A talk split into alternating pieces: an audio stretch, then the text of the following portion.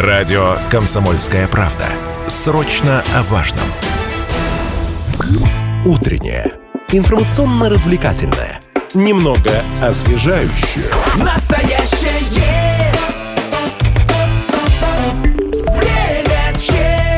студии Лидия Андреева и Алина Покровская. Уже с нашим гостем еще до того, как выйти в эфир, начали обсуждать э, э, то, о чем будем говорить, потому что тема вообще су- супер актуальная. В России зафиксирован рост заболеваемости гриппом, ковидом и ОРВИ. А, Значит, э, есть сообщение, что уровень заболеваемости превышает некую базовую норму на 83%. Про базовую норму тоже спросим.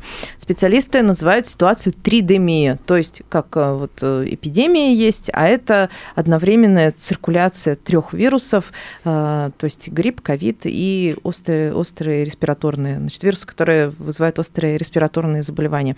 А, Считается, что сейчас как бы вот лидирует, доминирующую долю имеет вирус гриппа А, то есть H3N2. Э, Вот поговорим сегодня о том, в какой период начнет, начнет у нас снижаться, а не расти количество заболевших. Э, Можно ли заболеть сразу несколькими вирусами, и что будет с человеком, который заболеет.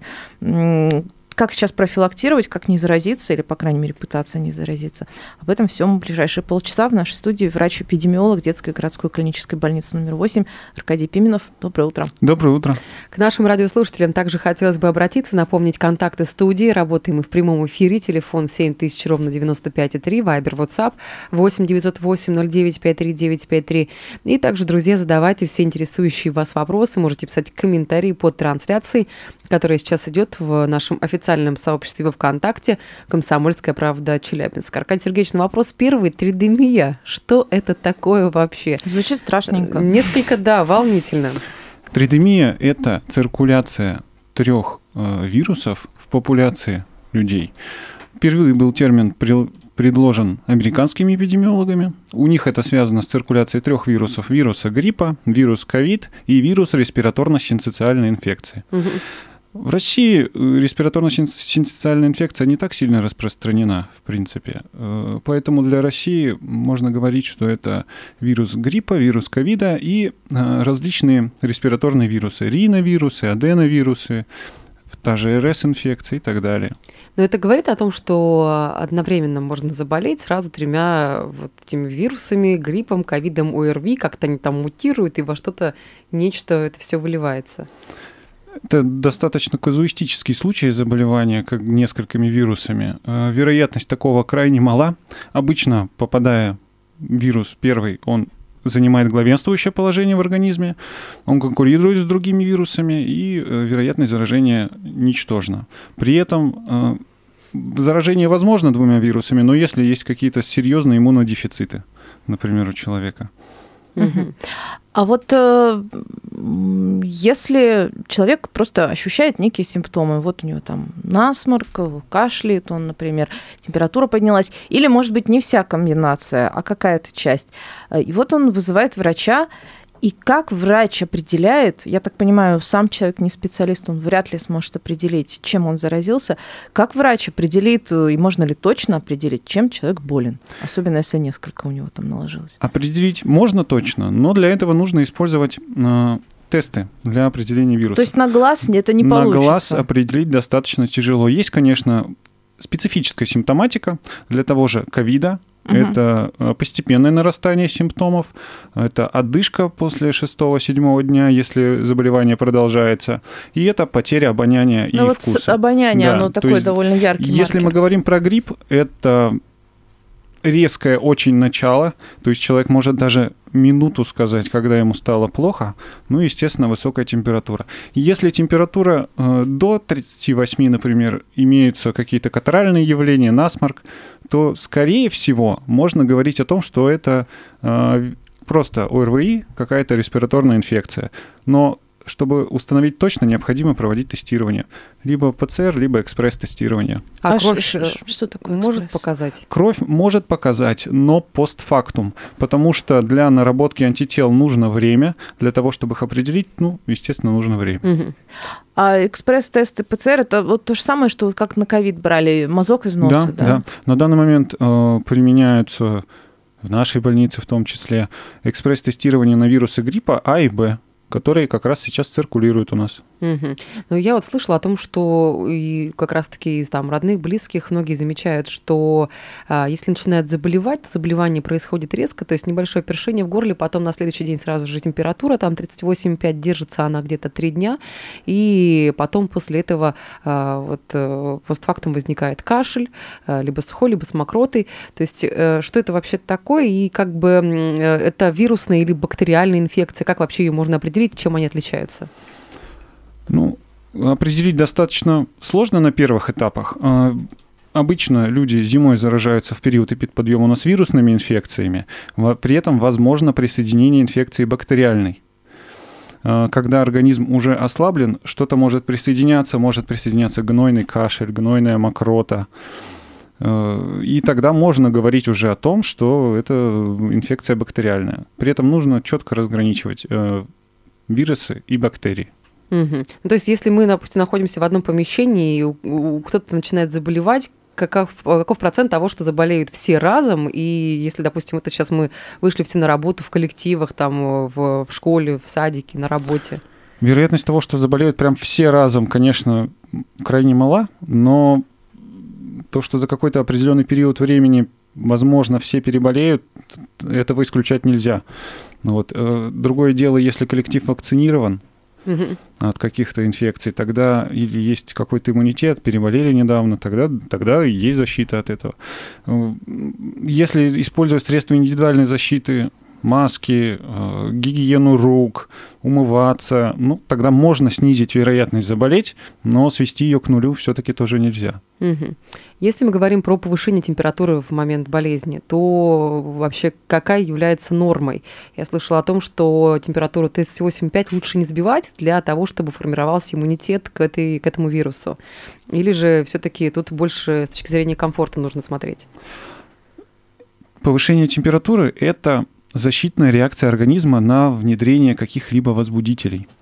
А, Благодаря повышению температуры ускоряются метаболические процессы в организме, быстрее нарабатываются антитела, э, кровь быстрее циркулирует у нас, поэтому это необходимая защитная реакция. Но следует э, всегда разграничивать э, нормальное повышение температуры и аномальное. Мгм. Аномальная, ну, когда она держится, например, более трех дней, не спадает, а, плюс э, она еще более 38,5. Тогда уже действительно необходимо сбивать какими-либо жаропонижающими препаратами. Мгм. Ну, То есть даже если есть возможность просто дома отлежаться, все равно высокую температуру нужно сбивать, вот когда она слишком высокая. она, конечно, конечно. Когда там Плюс- 38 38,9, там 39, и уже Да, переваливает, это аномалия. Безусловно, да, это уже аномалия. При этом нужно помнить, что если есть какие-то осложнения, то есть у у человека нет температуры 38,5, она немножко меньше, но при этом присоединяется на этом фоне рвота, какие-то эпилептические приступы, э, какое-то помутнение сознания, тогда, естественно, тоже необходимо вызывать уже врача, скорую медицинскую помощь и э, принимать жаропонижающие препараты в этом случае. Мгм. А вот, э, вот что касается препаратов, у нас вообще очень любят начать принимать что-нибудь еще до того, как э, врач пришел и назначил. Э, ну, либо я сама с таким сталкивалась не раз, и я думаю, что многие слушатели сталкивались, э, когда врач приходит, осматривает, не проводит тестов и вот э, как бы говорит, ну, начинайте пить, например, там, ремонт один, ну, это, скажем так, из последнего. А, Кто-то там по- потяжелее что-нибудь сразу э, назначает. Вот что можно действительно, с чего можно начинать еще до каких-то назначений, если такие есть э, средства, а с чем лучше повременить? До каких-то назначений нужно вакцинироваться. Отлично. Так, э, кстати, сейчас, наверное, вакцинироваться уже А, поздновато. уже поздно, вакцина израсходована на жителей. А, то есть, во-первых, вакцины просто нет, во-вторых, она Ну, в теории, если, мы бы она говорим была. про вакцину от гриппа, Мгм. да, потому что прививают до декабря обычно, потому что эпидподъем у нас начинается в декабре, январе. То есть к этому моменту уже ну, нужно, чтобы часть населения имела какой-то иммунитет. Ну, то есть э, сейчас иммунитет даже поздно, скажем так, себе отращивать, да, потому что уже когда все циркулирует, э, вакцинироваться не надо, даже если вакцина была бы. Так? Да, да. Мгм. А, ну, понятно. А вот, э, ну, например, вот тот же ремонт один, о котором я упомянула, э, когда ты вообще еще не очень понимаешь, вирусная инфекция у тебя или бактериальная. Практически все вирусные инфекции достаточно легко, если у человека нет каких-то заболеваний серьезных, лечатся постельным режимом и обильным питьем. Без дополнительных Без дополнительных снадобий различных, Мгм. порошков, зелий и так далее. Потому что этого достаточно для того, чтобы организм сам победил э, инфекцию. Если у нас присоединяются какие-либо другие осложнения, если та же температура, например, кашель гнойный появляется, э, какая-то заложенность, тяжесть в груди и так далее, естественно, нужно обращаться к врачу для назначения адекватной терапии. Не нужно заниматься самолечением. Ну а если инфекция все-таки имеет бактериальную природу, там э, придется пить антибиотики. Там назначаются антибик- антибактериальные препараты, но э, по симптомам смотрят, какой наиболее эффективно назначить препарат в том или ином случае. Мгм. Давайте к вопросам от слушателей сейчас обратимся. Напомню, контакты 7000 ровно 95,3, Вайбер, WhatsApp 8 908 09 53 953. Также, друзья, оставляйте ваши комментарии под трансляцией, которая сейчас идет в нашем официальном сообществе ВКонтакте «Комсомольская правда Челябинск». Вот Ирина спрашивает про температуру. Если температура 38,9, 39, это о чем говорит? Вирус мутирует? То есть, когда вот вы сказали, что он уже какие-то пиковые точки начинает переходить, и что тогда происходит в организме? Вирус в данном случае не мутирует, э, просто выражена реакция организма на, на внедрение возбудителя. То есть он дает повышенную реакцию. Мгм. Ну, и это, соответственно, повышенная И температура повышенная выше нормы. температура, естественно, да. А, давайте сейчас я предлагаю сделать небольшой перерыв. Впереди у нас э, реклама, после которой вернемся и продолжим. Возвращаемся в эфир в студии Лидия Андреева и Алина Покровская. Вместе с нами врач-эпидемиолог городской, э, детской городской клинической больницы номер 8 Аркадий Пименов. Говорим сегодня о тридемии, о вирусах, которые э, циркулируют э, у нас сейчас в популяции, вызывают респираторные заболевания и о том, как эти вирусы вообще отличать от бактерий. Давайте прям вот на пальцах. Это, конечно, очень будет упрощенно, но мне кажется, лучше начинать с упрощенных объяснений.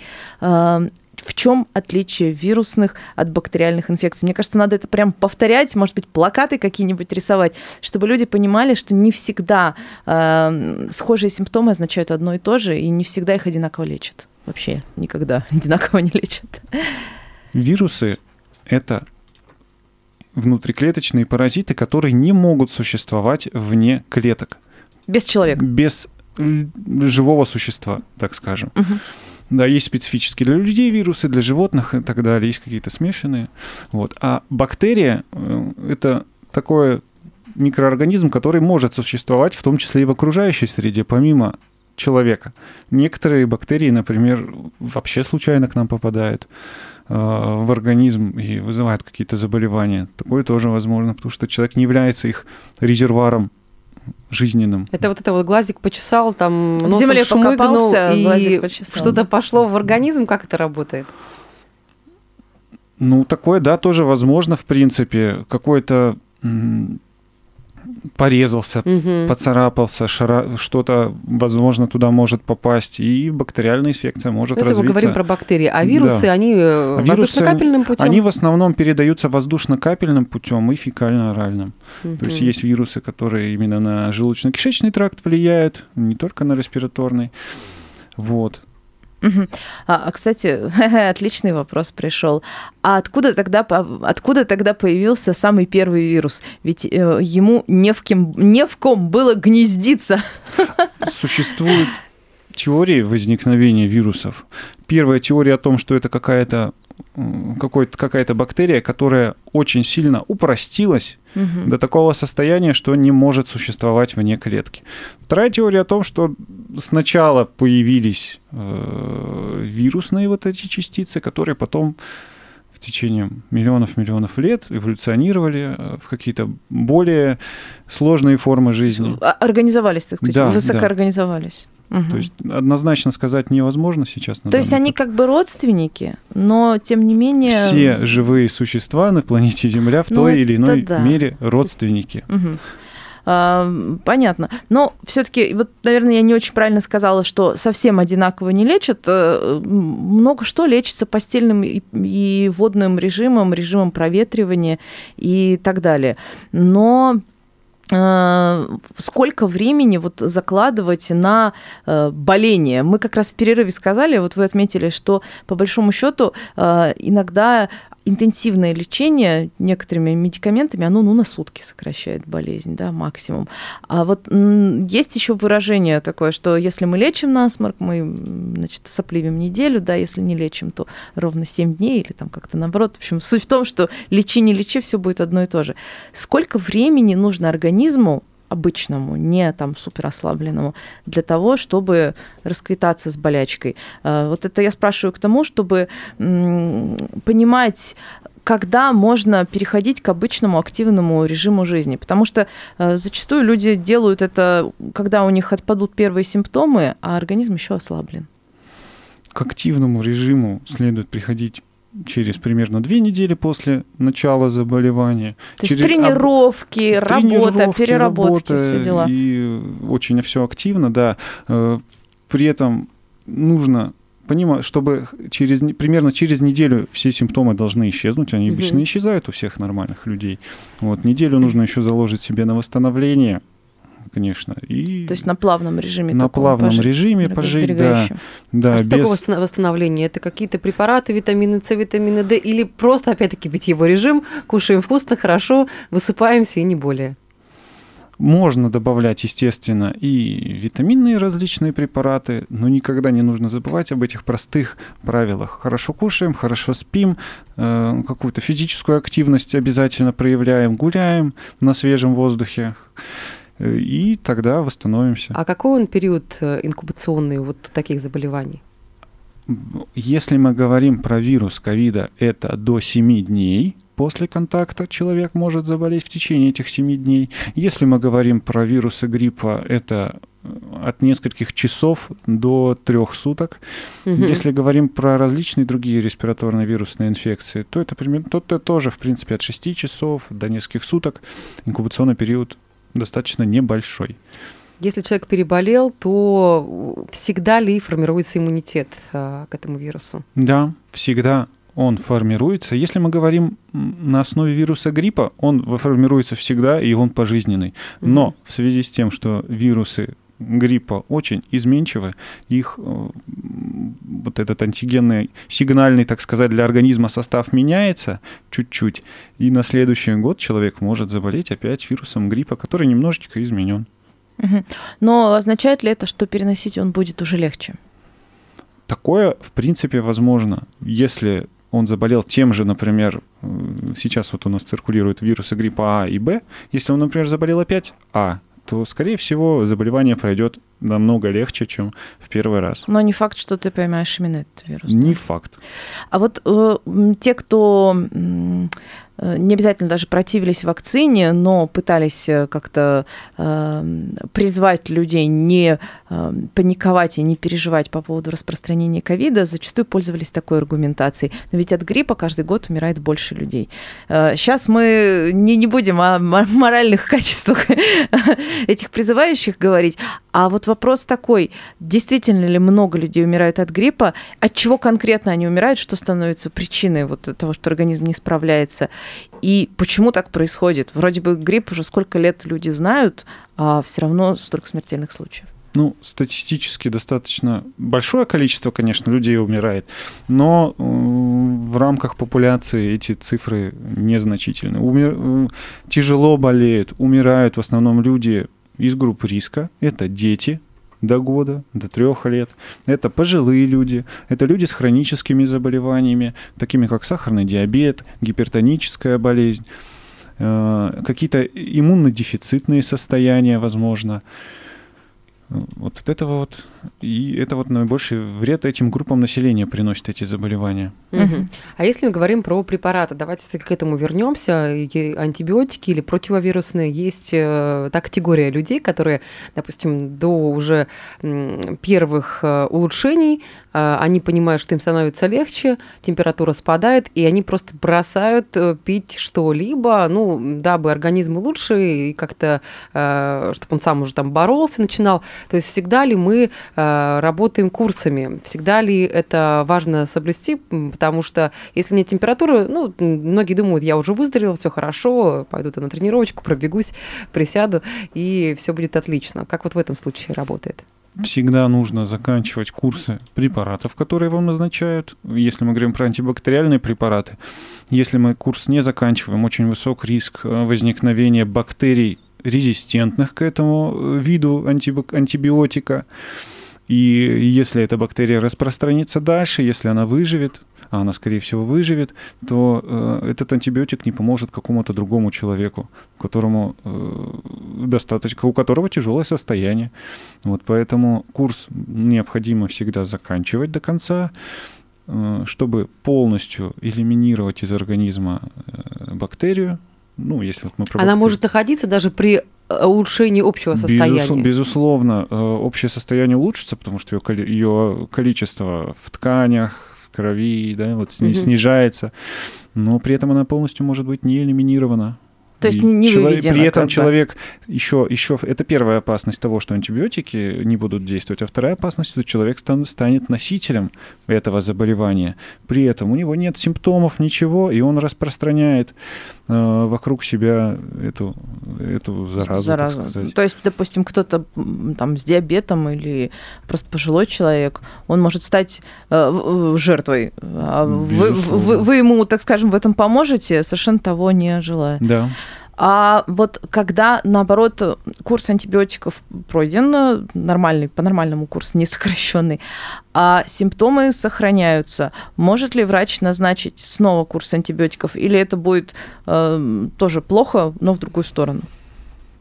Назначить, в принципе, могут, потому что, опять же, я уже говорил, резистентность микроорганизмов есть, она существует. Иногда необходима замена антибиотиков. Если доктор видит, что терапия неэффективна, он меняет на, на антибиотик какой-то другой группы, какие-то защищенные антибиотики и так далее. То есть такое в теории то- Такое в то- теории. тоже, это не в быть. теории, это на практике такое происходит, да.